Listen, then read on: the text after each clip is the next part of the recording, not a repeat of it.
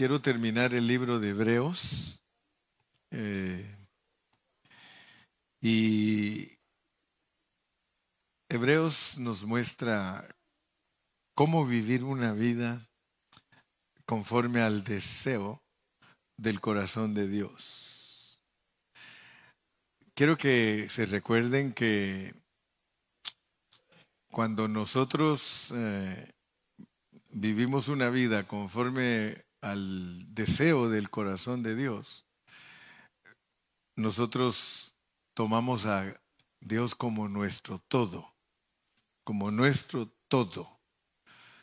Él quiere que nosotros lo tomemos a Él como nuestro todo. Debemos de aprender a vivir por Cristo.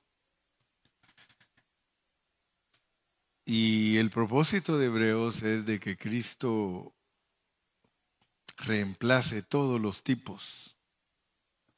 Ese es el propósito. Que Cristo reemplace todos los tipos del Antiguo Testamento.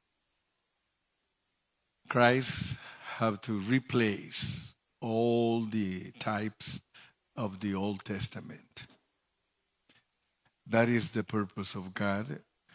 And uh, we praise the Lord because the book of Hebrews teaches, nos enseña de que Cristo reemplazó todos los tipos y todas las figuras del Antiguo Testamento.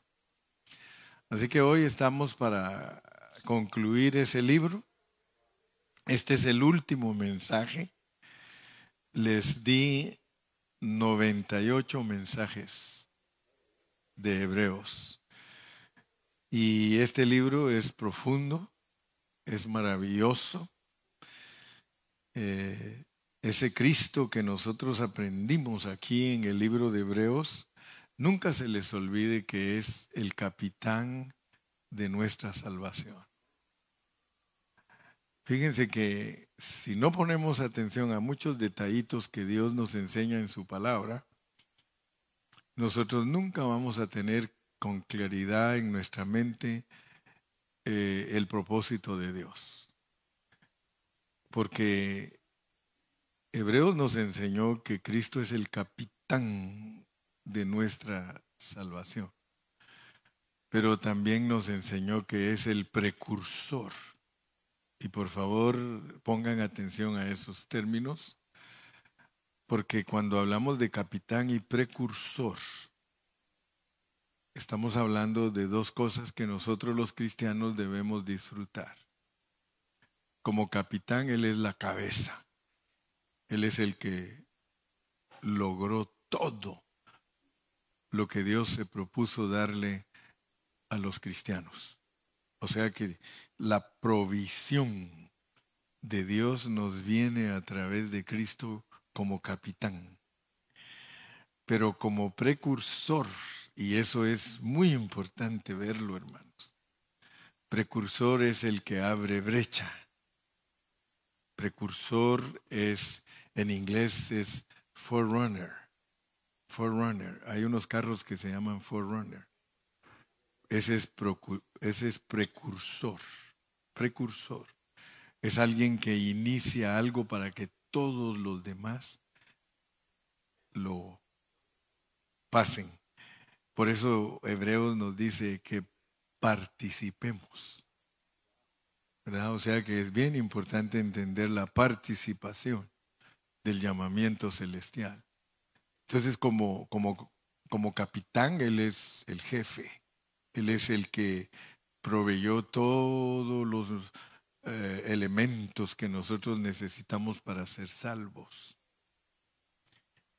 Él es el capitán de nuestra salvación.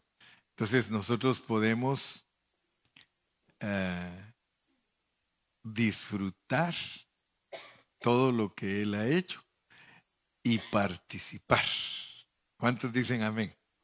Entonces no se les olvide nunca, capitán y precursor. Capitán y precursor.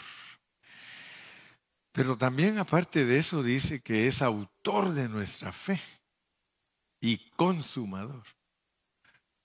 O sea que nunca se le olvide que la fe es la fe de Jesús.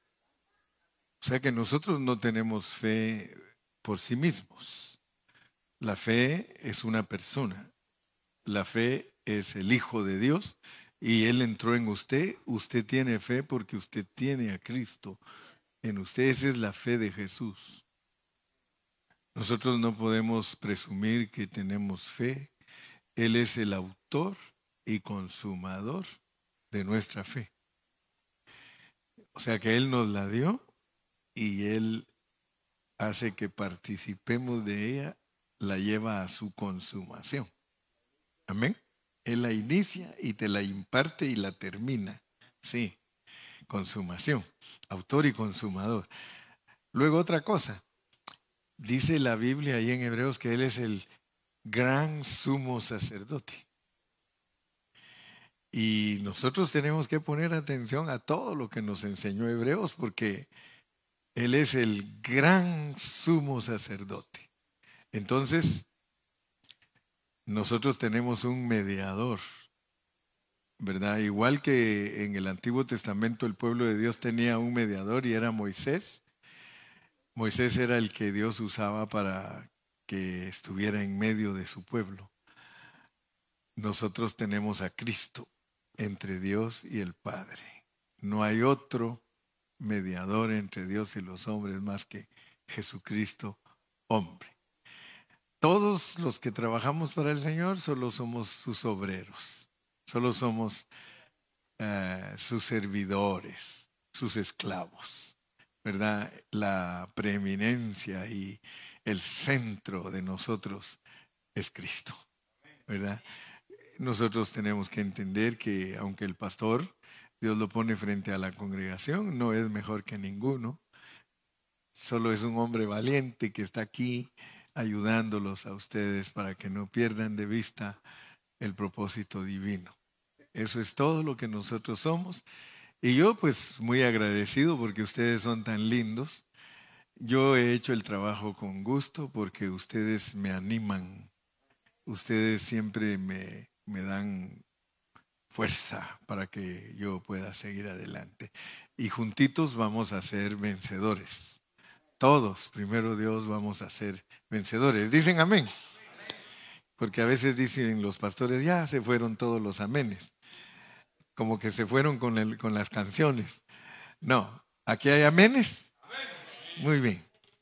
Entonces, antes de desarrollar los tres puntos, porque yo siempre mi mensaje lo baso en tres puntos, para que no estén aburridos y tampoco crean que eh, voy a hablar por hablar, sino que traigo lo que quiero darles. Para entrar al primer punto, les quiero dar un resumen de esos puntos sobresalientes que marcaron nuestra travesía a través de Hebreos, ¿verdad? Porque este libro tiene muchos puntos sobresalientes y cruciales. Amén.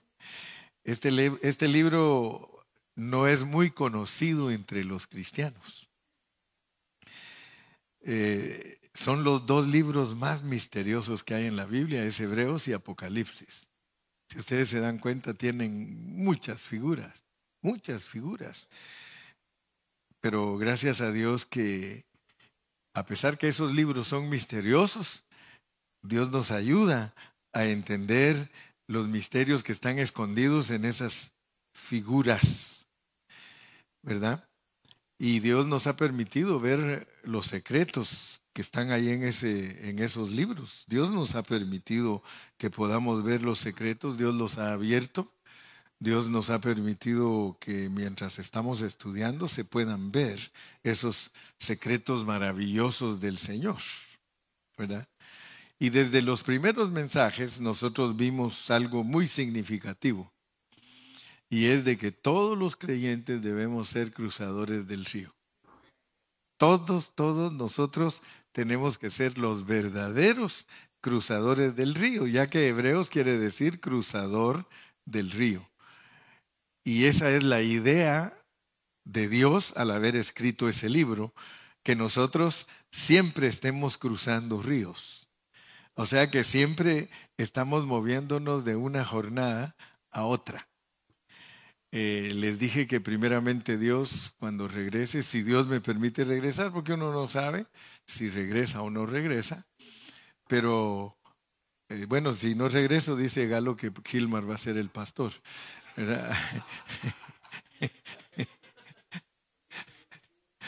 Pero quiero decirles que si Dios me permite regresar, eh, no pierdan de vista, voy a, yo creo que ellos van a grabar lo que yo voy a estar predicando. Voy a empezar a predicar el libro de números. Acuérdense que ya prediqué Génesis, ya prediqué Éxodo y casi terminé Levítico, pero voy a empezar a predicar el libro de números. Y todos yo creo que ya ustedes Dios los ha hecho expertos, a los que me ponen atención, los ha hecho expertos porque cuando escuchan predicar al hermano Carrillo, agarran el hilo de lo que yo estoy hablando. ¿Verdad? Porque cuando yo di, me recuerdo, Génesis, les di 183 mensajes de Génesis. Cuando hablé de Éxodo, fácil 160 mensajes de Éxodo cuando hablé de Levítico, otros 110 mensajes de Levítico. Y de números, pues posiblemente vamos a tener 60 o 70 mensajes. Pero yo quiero que se recuerden cómo vamos llevando el hilo, porque ustedes van a ser bien conocedores de la Biblia. Si no, de balde el hermano Carrillo está trabajando aquí.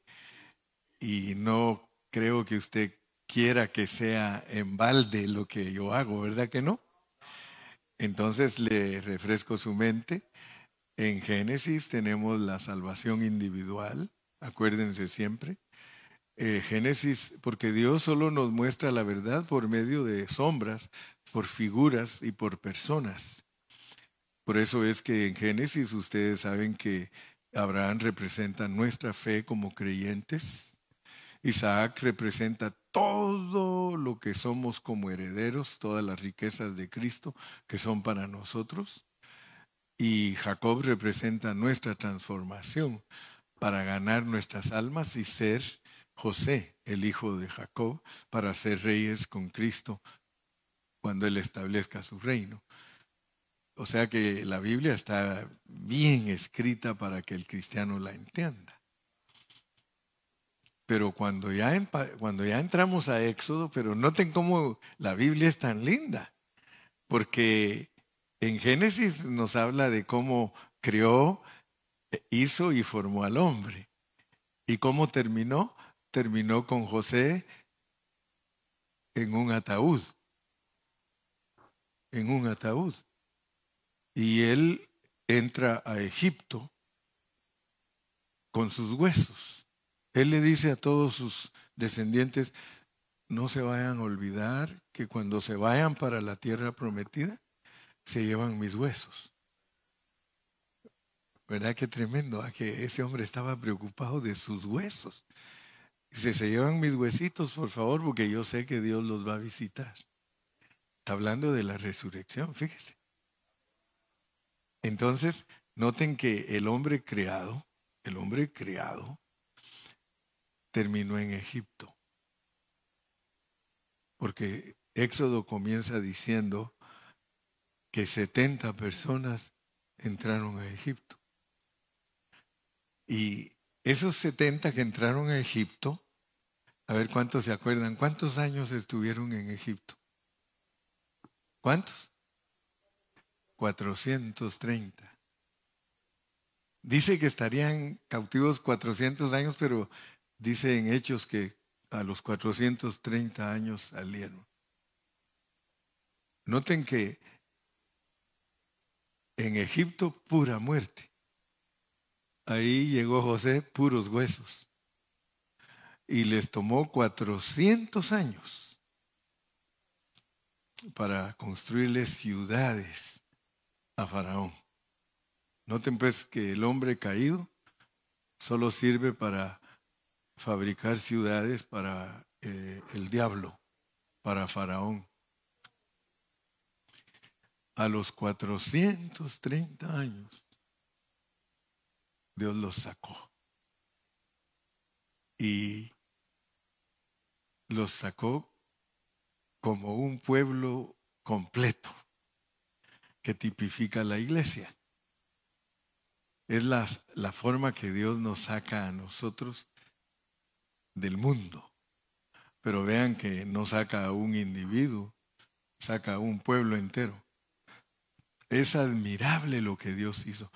Entraron 70 personas y ¿saben cuántas salieron a los 400 años? Dos millones y medio de personas. Dos millones y medio porque dice que 603 mil 500 solo eran hombres de 20 años para arriba. 603.500, sin contar a los niños, ni a los ancianos, ni a las mujeres. Y esos son los que más abundan, los niños y los ancianos. Y las mujeres son las que más abundan. En todas partes hay siete mujeres por un hombre.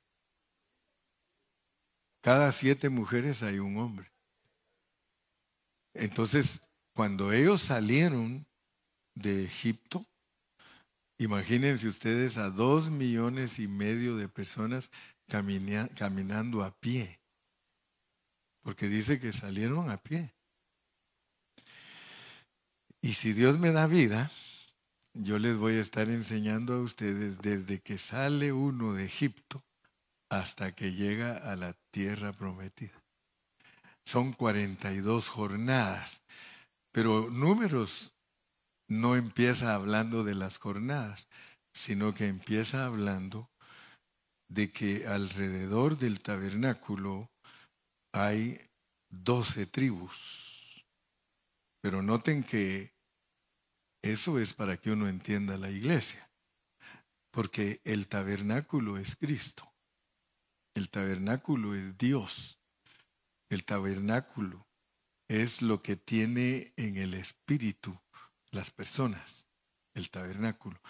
Y las doce tribus representan a la iglesia que cuidan el tabernáculo del testimonio. O sea que ellos allá cuidaban ese tabernáculo, esa tiendita, y eran un ejército. Desde que ellos salieron no tenían entrenamiento de ejército, pero ya iban armados. Ustedes lo pueden leer, dice que salieron armados. Y ahí vamos a entender cómo es que nosotros salimos del mundo como iglesia. Salimos del mundo como iglesia porque a nosotros nos sacó Dios de Egipto. Y es tan maravilloso en la manera que Dios nos ha enseñado a nosotros la Biblia, porque esa es la fotografía de la iglesia. Y fíjese que muchos no, no entienden que todos los cristianos, ¿cómo salieron de Egipto? ¿Cómo salieron? A ver si ustedes leen la Biblia. ¿Cómo salieron ellos? ¿Salieron pobrecitos? Riquísimos. Dios a los egipcios los hizo que se turbaran y los afligieron tanto con lo que pasaba mientras ellos salían que les dijeron, danos feria, danos plata. Algunos aquí parecen de esos. Danos. Y los, y los egipcios que hicieron, les dieron.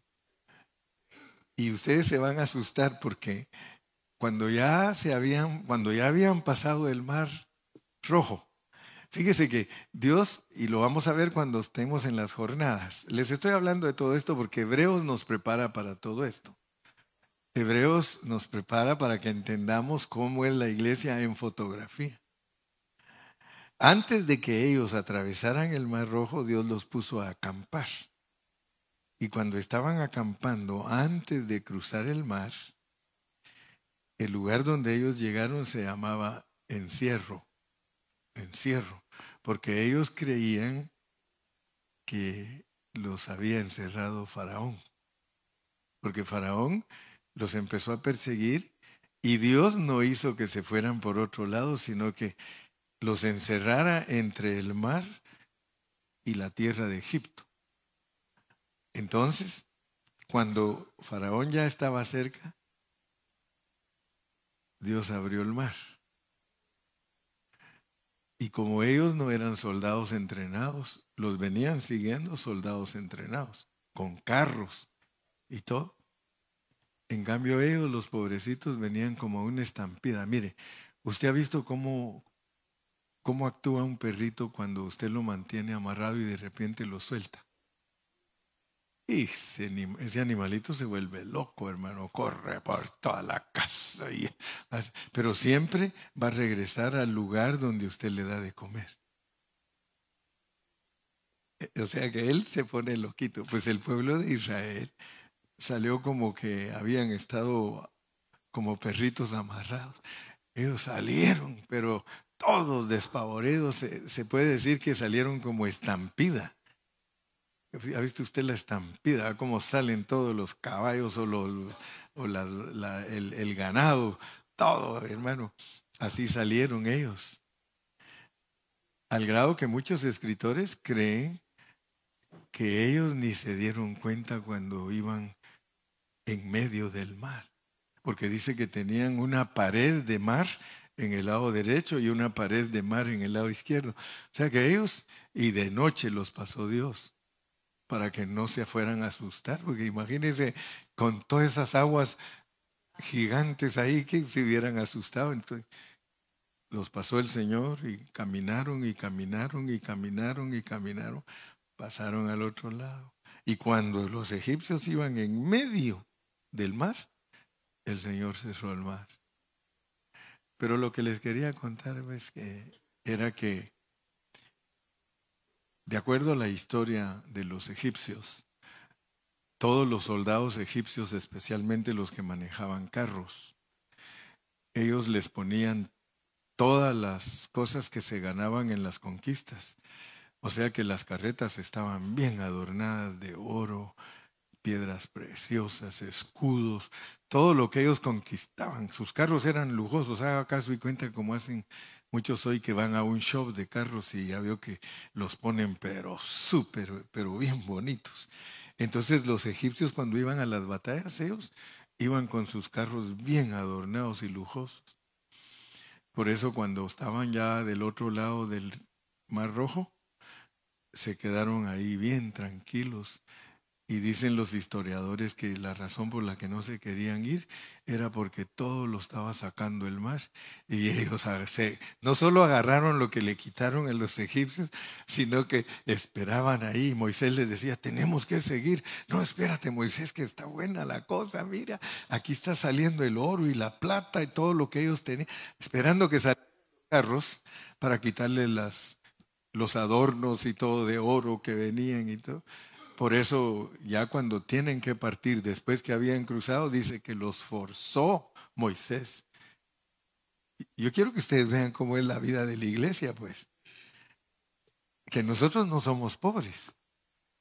Ninguno de nosotros somos pobres. Mire, el que es pobre aquí, pobrecito. Sí, es porque quiere, porque de acuerdo a la palabra de Dios, y por eso es que cuando ya estamos del otro lado, al primer lugar que nos lleva es a Sucot. ¿Se acuerdan de Sucot o no? ¿Se acuerdan? Sucot. Sucot quiere decir tiendas, cabañas, ah, enramadas. ¿Y por qué creen ustedes que el cristiano el pueblo de Israel a lo primero que lo manda dice Sukkot. Porque Sukkot es tabernáculos, tiendas. O sea que usted viene bien rico a la vida de la iglesia, pero Dios le dice, ah, ah, usted va a vivir aquí como peregrino, como extranjero. Y por eso es que Hebreos 11 nos dice que Abraham, Isaac, Jacob vivieron en tienditas. Díganme si no está bien escrita la Biblia. ¿Era rico Abraham? era riquísimo. ¿Y vivió en qué? Cabañas. Dice que él vivió como peregrino. Vivió como peregrino. Era riquísimo, vivió como peregrino. Nosotros venimos riquísimos, pero cuidado, ¿eh? Cuidado, porque el Sukkot es, en, vas a entrar, vas a caminar 40 años, vas a tener una vida cristiana tremenda, pero eres peregrino. No se te olvide, porque puede ser que creas que lo que Dios quiere es llenarte de riquezas materiales. El que vive aquí como cristiano y no entiende que desde el principio es un peregrino, no se suelta y lo va a atar el dinero y lo va a atar todas las cosas materiales y no va a poder prosperar en su vida espiritual porque está afanado. Ok, entonces solo les estoy dando como las atracciones de la película. Los, ¿Cómo se llaman? Previews. ¿Las qué, mija? Los highlights. Vamos a estudiar cómo salimos nosotros de Egipto.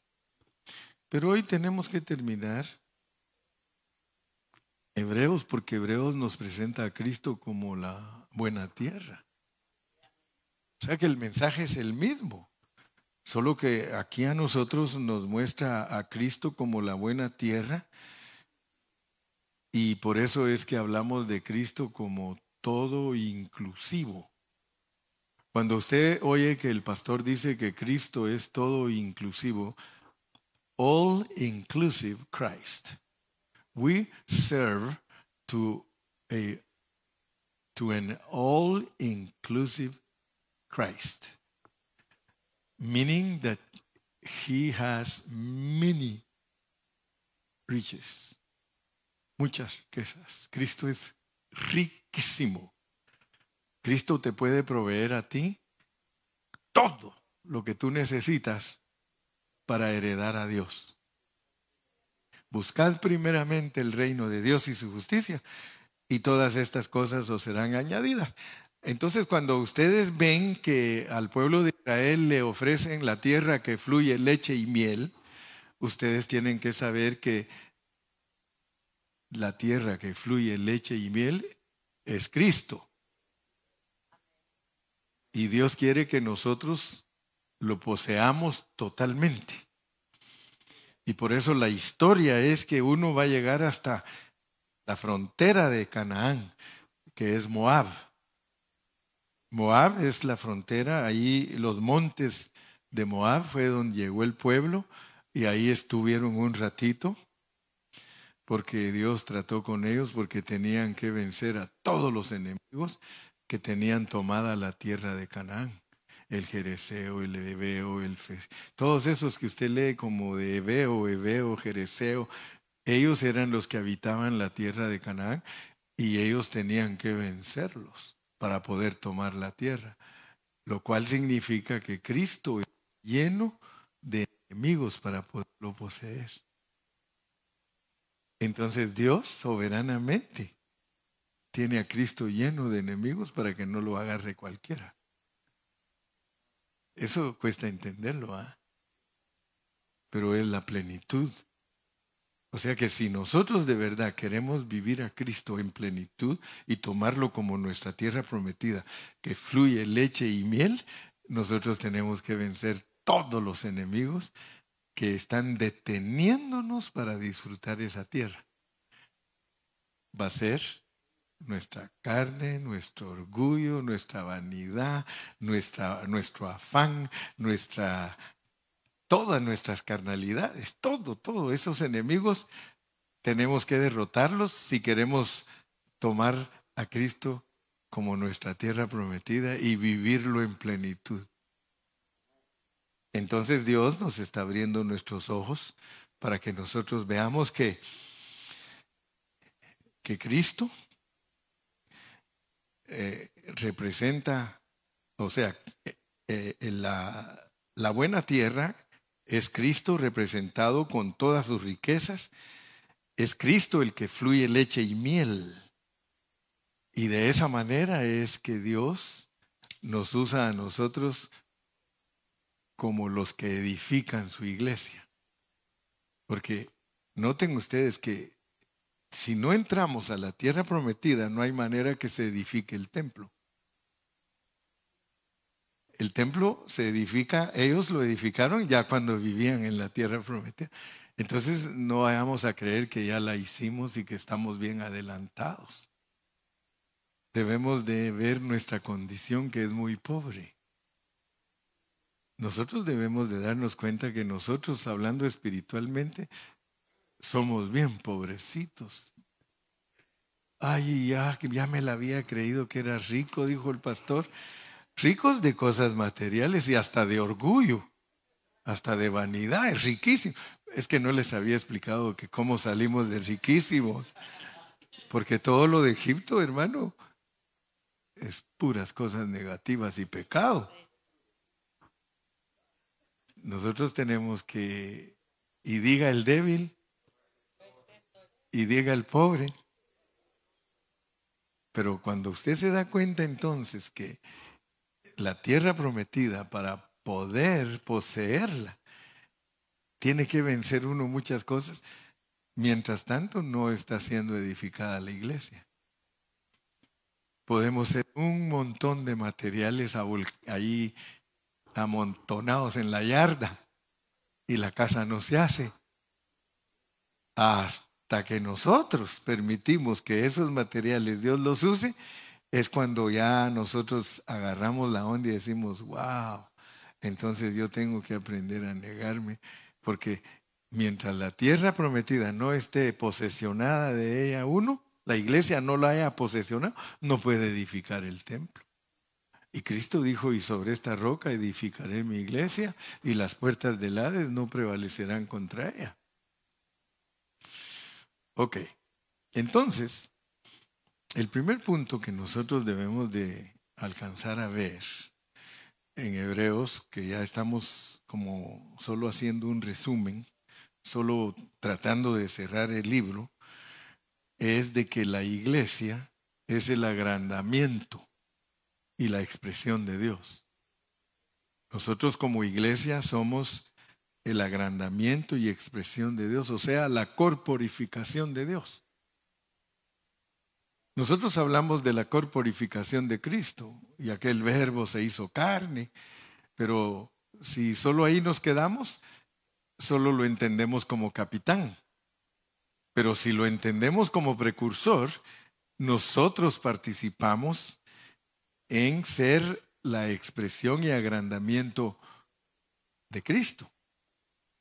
O sea que el plan de Dios es que Cristo sea multiplicado. Lo dijo Juan el Bautista, dijo, conviene que yo mengüe y que Él crezca. Y se estaba refiriendo a eso. Se estaba refiriendo a que, que, que Cristo era el que tenía que tener discípulos.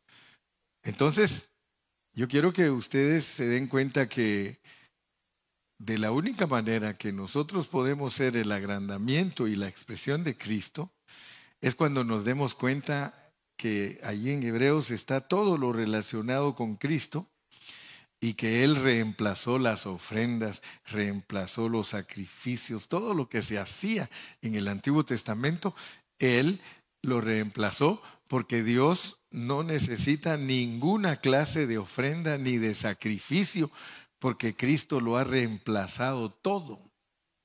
Leamos Hebreos 10.6. Hebreos 10.6. O sea que el Señor no necesita absolutamente nada del hombre. Holocaustos y expiaciones por el pecado no le agradaron. Usted y yo tenemos que llegar al punto de entender que a Dios no le agrada ningún sacrificio del hombre. Nada. Por eso es que no hacemos énfasis en cosas que no debemos hacer énfasis. A veces hay hermanos que dicen, Ustedes de pan de vida no los he oído nunca que digan que van a ayunar. No, y, no, de veras. Mire, toda la gente pone sus ojos en nosotros. Debido a que predicamos el Evangelio con pureza, siempre están viendo, dice, mire, son unos carnales ahí en pan de vida. Usted no los va a oír que les diga al hermano Carrillo que ayunen. ¿Verdad que nunca les he dicho, hermanos, vamos a ayunar? Sí, unas dos o tres en los 40 años, ¿verdad? ¿Verdad? Mejor no dice él porque le gusta más estar gordo.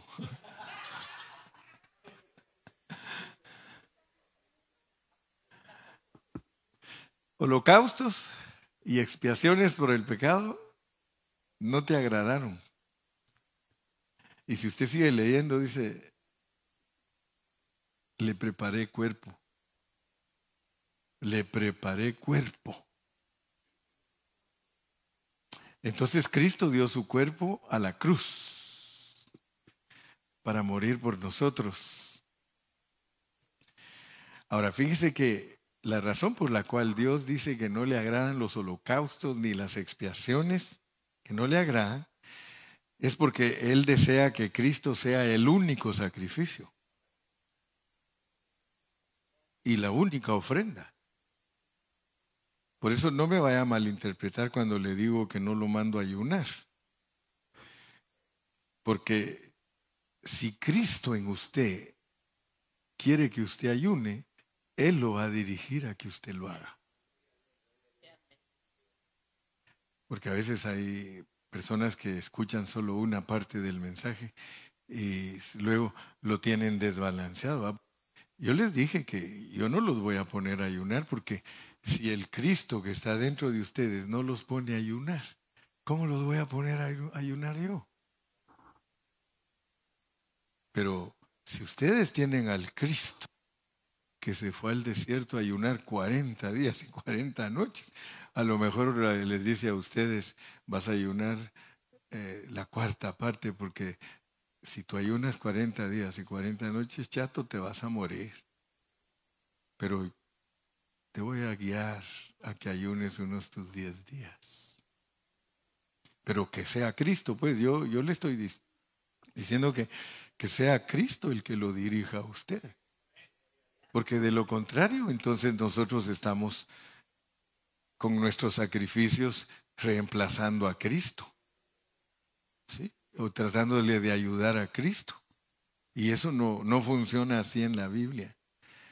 Hermano, Dios lo que quiere es que Cristo sea el único sacerdote, la única ofrenda con el propósito de que nosotros lo disfrutemos, que participemos de Él hasta que Él llegue a ser el todo en nosotros. Eso es el llegar a ser el todo en nosotros. Aleluya. Y pues eso se revela en los primeros dos capítulos de Hebreos, ahí donde lo vemos a Él con su humanidad como nuestra porción para que nosotros lo disfrutemos. Y por eso Cristo es también no solamente el sacerdote, sino que Él es el apóstol. O sea que si ustedes leen detenidamente Hebreos, nos lo presentan a Cristo como nuestro todo. Por eso es que Él se encarnó, por eso es que Él vino a ser nuestro apóstol, por eso vino a ser nuestro sumo sacerdote, por eso todas las riquezas y los legados del Nuevo Testamento son Él, y por eso Él es el precursor, porque Él es la voluntad de Dios para nuestra vida. Si seguimos leyendo aquí, miren pues, leamos el 7.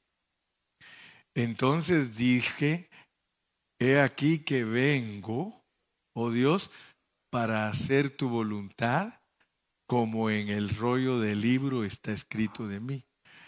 Des en cuenta cómo funciona la voluntad de Dios. La voluntad de Dios es Cristo. La voluntad de Dios es la persona de Cristo las ofrendas, los sacrificios no le agradan. Le agrada el que hace su voluntad. Por eso él mismo dice en otros pasajes, no todo el que me dice Señor, Señor, puede heredar el reino, sino el que hace la voluntad.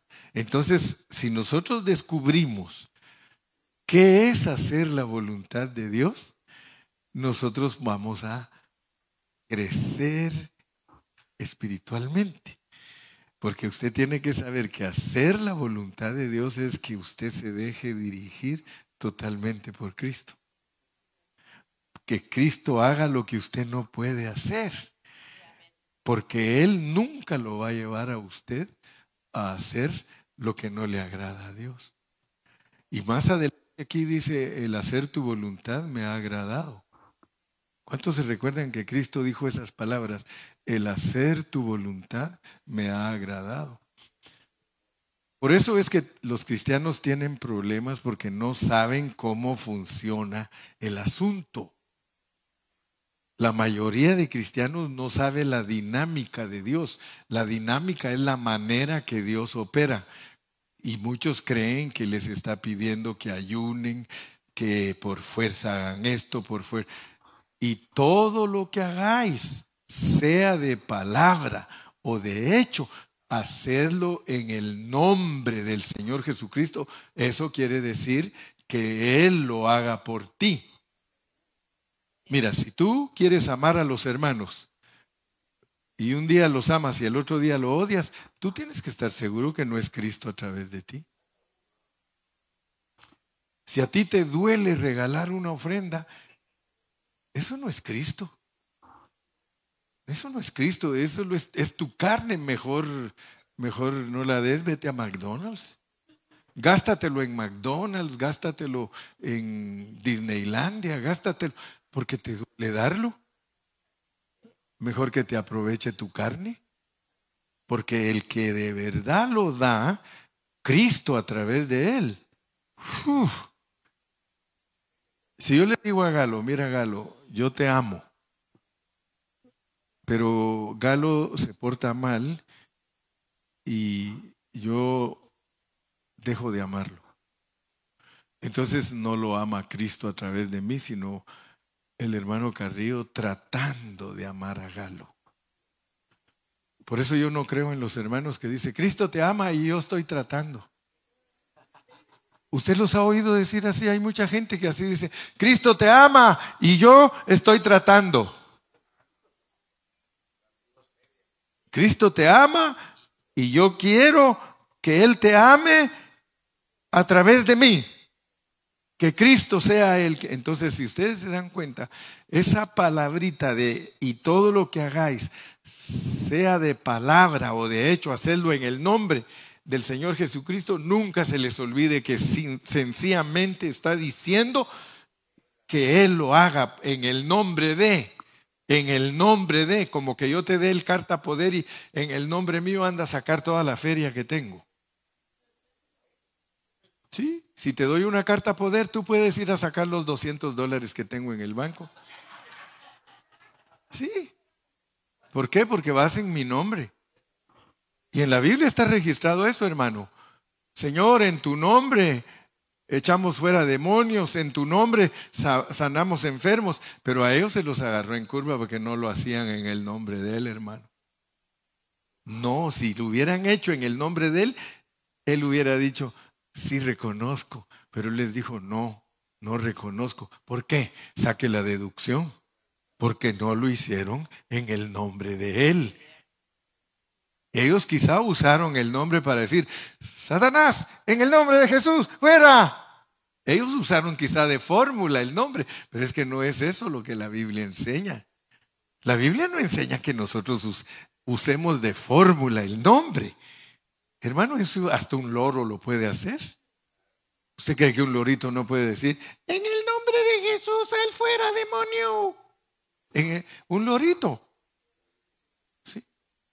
Entonces, cuando nosotros entendemos que nosotros no estamos autorizados a hacer nada si no es en el nombre del Señor, entonces nosotros vamos a comprender.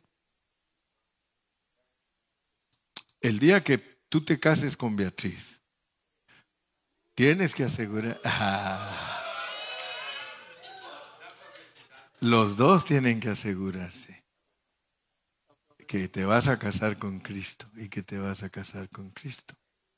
Porque si no tienen un entendimiento claro, ¿qué va a pasar con ese matrimonio? ¿Sí? No, de verdad, hermano, mire, muchos no toman en cuenta eso, pero hay muchos matrimonios que se les olvida que son cristianos, se les olvida que tienen a la persona de Cristo en ellos y se tratan como demonios. Haga caso y cuenta. El demonio fulano con la demonia sutana todos los días se dan besitos. I love you. Y al ratito están, pero que no se, no se toleran. No se toleran. Se pelean y se pelean y se pelean. ¿Cómo pueden decir que ese hogar es dirigido por Cristo? ¿Cómo? si es la carne de ellos la que está haciendo la lucha de vivir juntos. Cuando una persona tiene a Cristo, hermano, hermano Montalvo, tiene que ver a Cristo en la hermana Meli, tiene que verlo. Hermana Meli tiene que ver a Cristo en su viejo. El día que uno deja de ver a Cristo en su cónyuge, hermano, entonces uno fracasa. Si usted está fracasado es por eso, hermano. Es tan sencillo. Mire, a veces queremos saber profundidades de la Biblia y lo sencillo ni siquiera lo entendemos. Si nosotros vivimos discutiendo todo el tiempo, peleando todo el tiempo, gritándole a los hijos, déjese de cuentos. Usted no está viviendo a Cristo, hermano. Usted está viviendo en la carne y compañía limitada.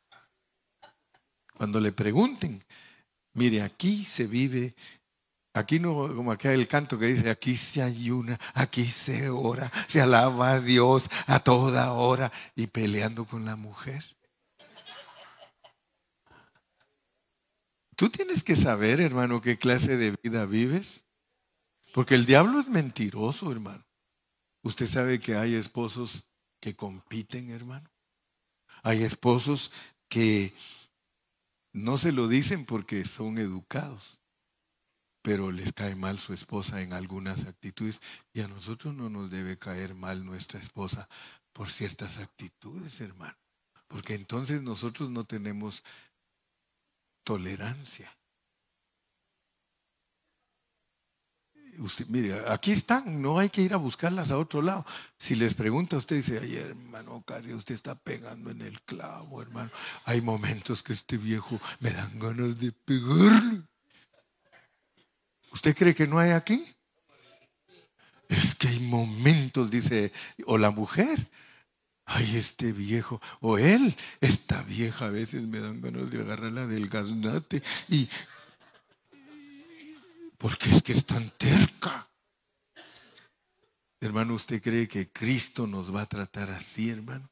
Mire, usted puede ser el hombre más terco y Cristo no lo trata así. ¿Sabe qué le dice? Mi hijo, estoy esperando que aprendas a vivirme.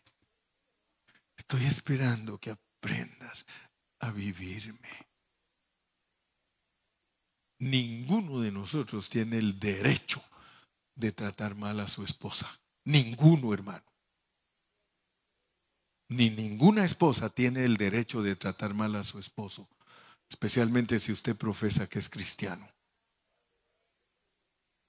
Pero estos mensajes, muchos, solo cuando están aquí, ay, aleluya, me habló el Señor, me habló el Señor y sale de esa puerta y a seguir peleando.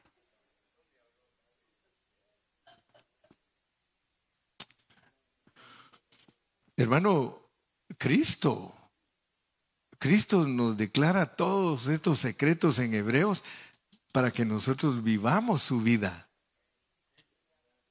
Nunca se le olvide y se lo voy a volver a repetir porque el segundo punto es que Él es el capitán que nos va a conducir a su gloria.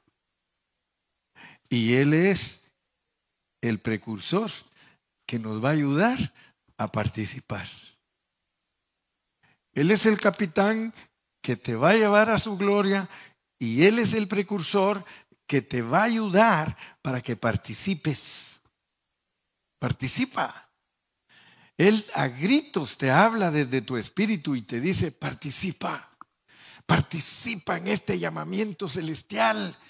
Tú tienes un llamado celestial. Participa, participa, participa. Si solo eso les predicara, sería bueno. ¿eh? Participa, participa, hermanos. Si ya sabes lo que es participar, participa. Hermano, usted me puede decir, vamos a poner a 10 maratonistas. En sus marcas. ¡Fuera! Y se van nueve y aquel se queda así. Y le dice, ¿Y qué pasó? ¿Qué pasó? No, dice, no oí el balazo. ¿Por qué? Soy sordo. Participa. Aunque seas sordo, lo que tenías que hacer es cuando se fueron todos, irte tú también con ellos. ¿Verdad? Pero muchos no participan, hermano. No participan. El no participar, hermano, es no envolverse en la carrera. Y aunque te caigas a los dos kilómetros, levántate y sigue. Si el, el, Señor lo que quiere es que nosotros sepamos que Él es el capitán y Él es el precursor y que todas las riquezas que Él ha provisto son para que nosotros participemos. Amén. ¿Sí? Y fíjate que te dije que tres puntos y mira, y aquí ni escribí nada en el tercer punto. Si ahorita estaba buscando el tercer punto y, dije, solo dos puse. Sí, entonces está mejor todavía, ¿va? porque así terminamos ya. Pero la voluntad de Dios, la voluntad de Dios, hermano, es muy importante hacerla. Fíjese que Dios quiere hacernos una iglesia gloriosa. Dios quiere hacernos una iglesia gloriosa. Sin mancha, sin arruga. Y fíjese que sin mancha y sin arruga es que no esté viejita. Porque cuando la mujer se pone viejita, se le mancha la cara y se le arruga. Por eso dice que la iglesia gloriosa es sin mancha y sin arruga. Esa es la comparación que pone Dios. Es una iglesia gloriosa que está irradiando la madurez. La madurez. ¿Cómo creen ustedes? ¿Cuál es la cúspide de la vida de la mujer? ¿Cuándo creen ustedes que es cuando Dios le da la plenitud total a la mujer? Como a los 30, ¿va, hermano? Como a los 30. Ya después de 30 están buscando over the hill en los 40. Ya a los 40 es over the hill, hermano.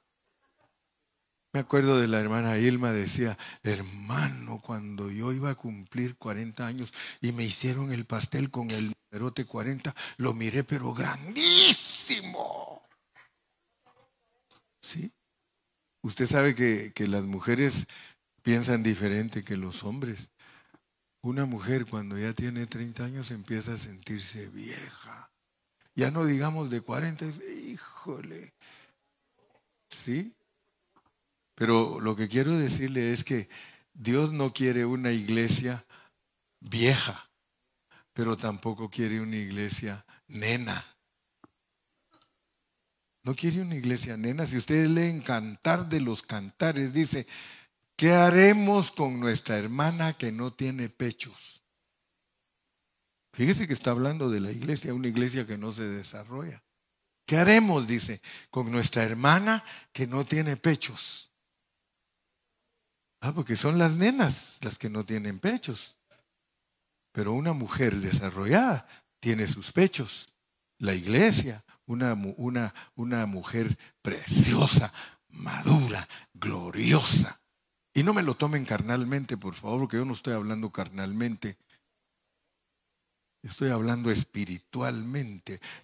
La iglesia gloriosa del Señor, sin mancha, sin arruga. ¡Wow! ¿Sí? Chulada de vieja, dicen. Chulada de vieja cuando está en su plenitud. Pues el Señor así quiere su iglesia. Entonces, hermanos,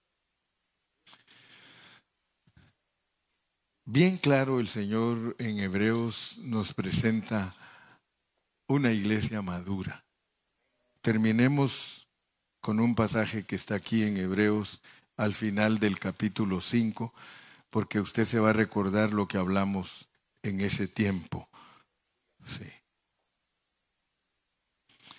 Para que usted se dé cuenta que el Señor está bien interesado en la madurez de su iglesia y que eso se nos haya grabado es bueno. Dice ahí en el final del capítulo 5, desde el versículo 11, Hebreos 5:11, dice, acerca de esto tenemos mucho que decir y difícil de explicar por cuanto os habéis hecho tardos para oír, porque debiendo ser ya maestros, dígame si no está diciendo Dios que Él quiere gente madura porque debiendo ser ya maestros, escuchen bien, hay jóvenes que ya deben ser maestros, ya deberían de estarle enseñando a los niños y deberían de estarle enseñando a los adolescentes, pero hay jóvenes que no ponen atención a la enseñanza. They don't care. Y hay hermanos que tampoco le ponen atención a la enseñanza y el Señor les dice, tú ya deberías de ser maestro después de tanto tiempo. Si usted le pregunta a algunos hermanos aquí, hermano, ¿cuántos años tienes de ser cristiano? Mm, como 15. Como 15. ¿Y ya puedes presentar el plan de salvación? Mm, fíjese, pastor, que no se me quedan los versículos. Eso es a un joven, ¿verdad? Y a la viejita, ay, pastor, con eso de ese animal, el, así allá me decía la viejita en Campeche, hermano, dice ese animal, el Jaime. Yo oigo que el Jaime se le mete a uno, el, el Alzheimer's.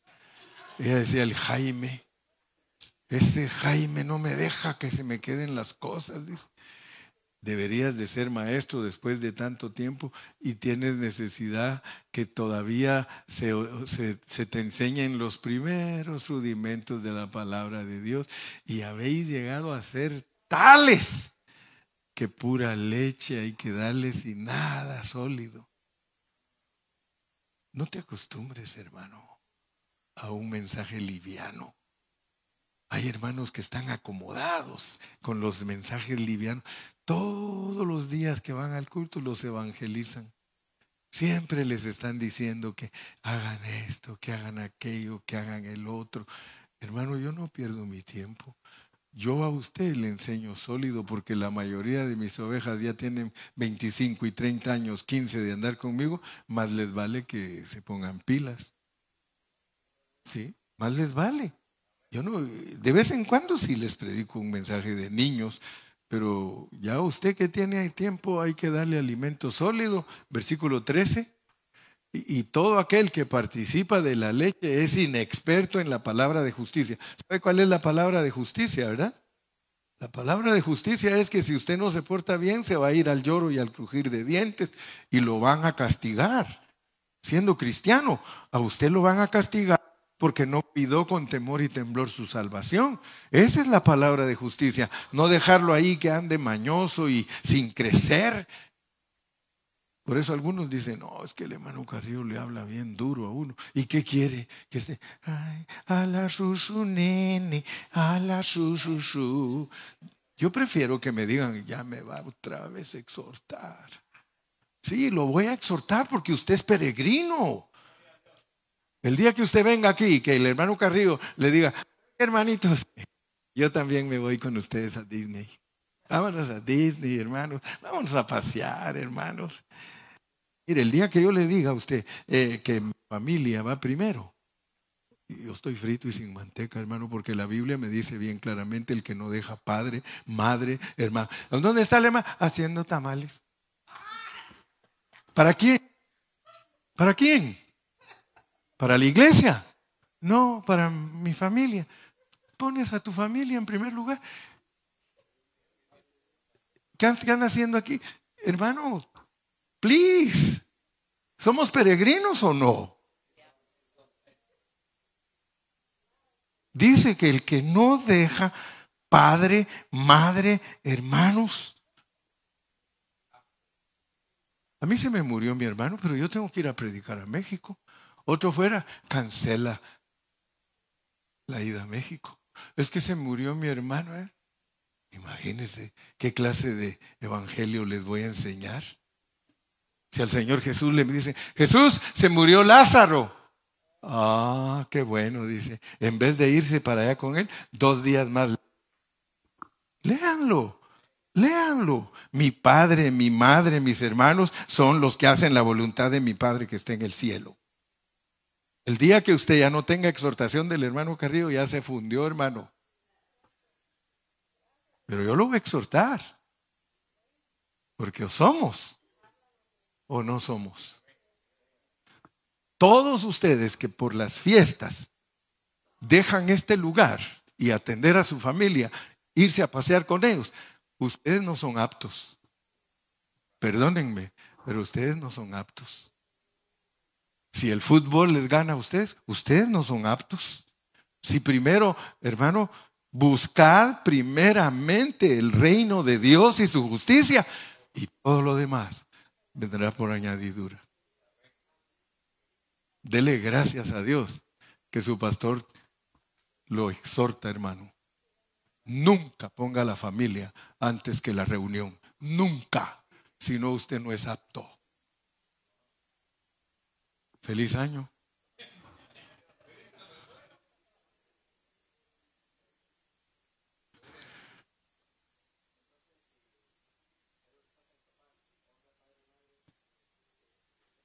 Ese ya es un extremo, tú te vas al extremo. Yo no estoy predicando extremos yo estoy predicando vidas balanceadas. Pero si nosotros tenemos una responsabilidad como peregrinos, hermanos, lo primerito es Dios. Si ustedes no tienen a Dios en primer lugar, ustedes no son aptos porque dice que nadie que no deja padre, madre, hermanos, hijos, padres, es digno es digno. Hermanos, ustedes no sirven a un Dios flojo, ni sirven a un Dios complaciente, ni sirven... Ahora, si ustedes lo han vuelto a esa clase de, han vuelto a su Dios, esa clase de Dios, entonces ustedes dirán y ustedes responderán un día en la presencia de Él. Pero primero, primero va Dios. Primero va Cristo. Nunca uses de excusa, hermano, por favor, te lo pido en el amor de Cristo, nunca uses de excusa tu familia ni sus ocupaciones, porque dice el Señor que el que no deje padre, madre, propiedades, el que no deje cosas por servirle a Él, no tendrá lo que Él le ofrece cien veces más y la vida eterna.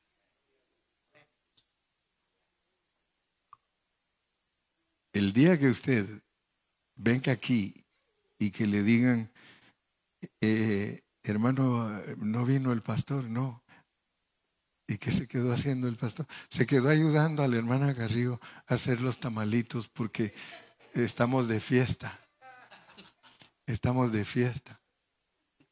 Imagínese que yo, imagínese que usted oyera eso. Sin embargo, yo oigo de ustedes eso. Porque a veces yo digo, y no va a creer que son chismosos. Yo le digo, ¿y por qué no vino fulana? Porque se quedó haciendo este y ese. Y ellos no lo están diciendo como chisme. Me lo están diciendo porque estoy preguntando, ¿sí?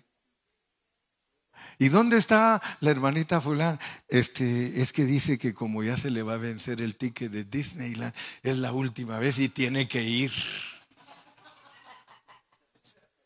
¿Y el testimonio de Dios quién lo está cuidando? Hermanos, el pueblo de Israel habitaba alrededor del tabernáculo. Y yo les dije que había uno que lo ponían sentadito, hermano. Mire, sentadito lo ponían. Así estaba, mire, viendo la nube. Porque él tenía que avisar. En cuanto esa nube se movía, atención, atención, se está moviendo la nube, todos hermano a trabajar. ¿Qué tal hermano si la nube se movía y ellos estaban en Disneyland? ¿Qué tal si la nube se movía y ellos en Las Vegas? ¿Qué tal si la nube, la nube se movía, hermano, y ellos haciendo camarones?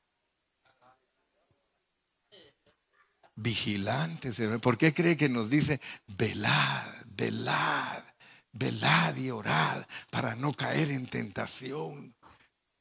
¿Sí? ¿Usted cree que Dios se va a agradar que el pastor esté predicando un domingo aquí y los hermanos viendo a Brasil contra el tri. ¿Usted cree que Dios se va a agradar, hermano? Dios no se agrada de eso. Yo siempre les digo, hermano, ¿por qué no hace sus reuniones después de la reunión de Dios? Acostúmbrese. No se quede haciendo comida, hermano. Véngase y después vaya y que le ayuden todos a hacer la comida. ¿Cómo que usted solita? ¿Cómo que usted solito va a hacer la comida para todos?